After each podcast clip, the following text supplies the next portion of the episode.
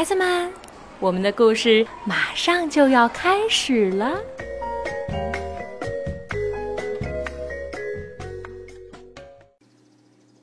宝贝们好，我是魏佳 Lucy 姐姐，今天在北京继续给你讲汤姆的故事。这个故事名字叫做《汤姆挨罚》，它是由法国的玛丽阿丽娜巴文图，法国的克斯多夫勒马斯尼文，梅丽翻译，海燕出版社出版。今天早上。我心情一点儿也不好，真不想去幼儿园了，因为我没有找到我最喜欢的那辆红色跑车。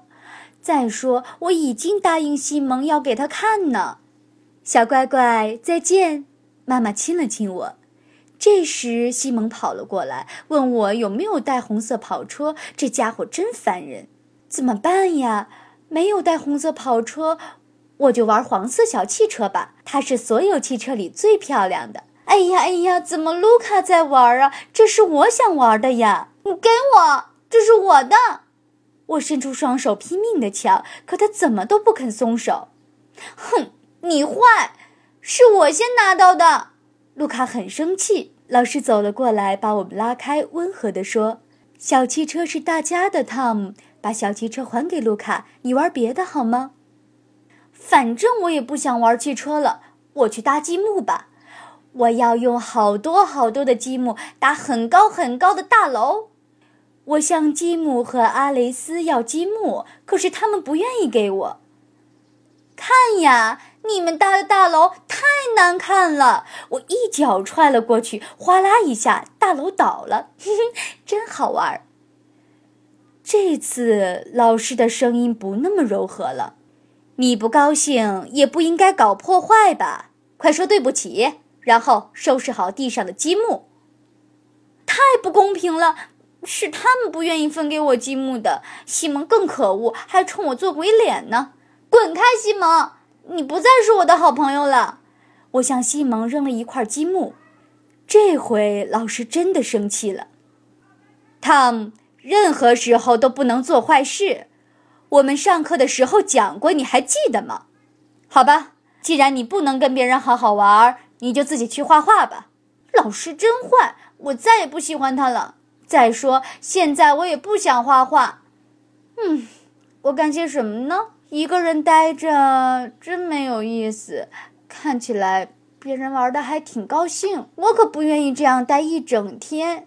我的眼睛有点发涩了。下午放学的时候，爸爸来接我。老师告诉他我挨罚了。现在我真想快点回家吃点心。爸爸会跟老师一样批评我吗？爸爸并没有生气。我告诉他，挨罚一点都不好玩。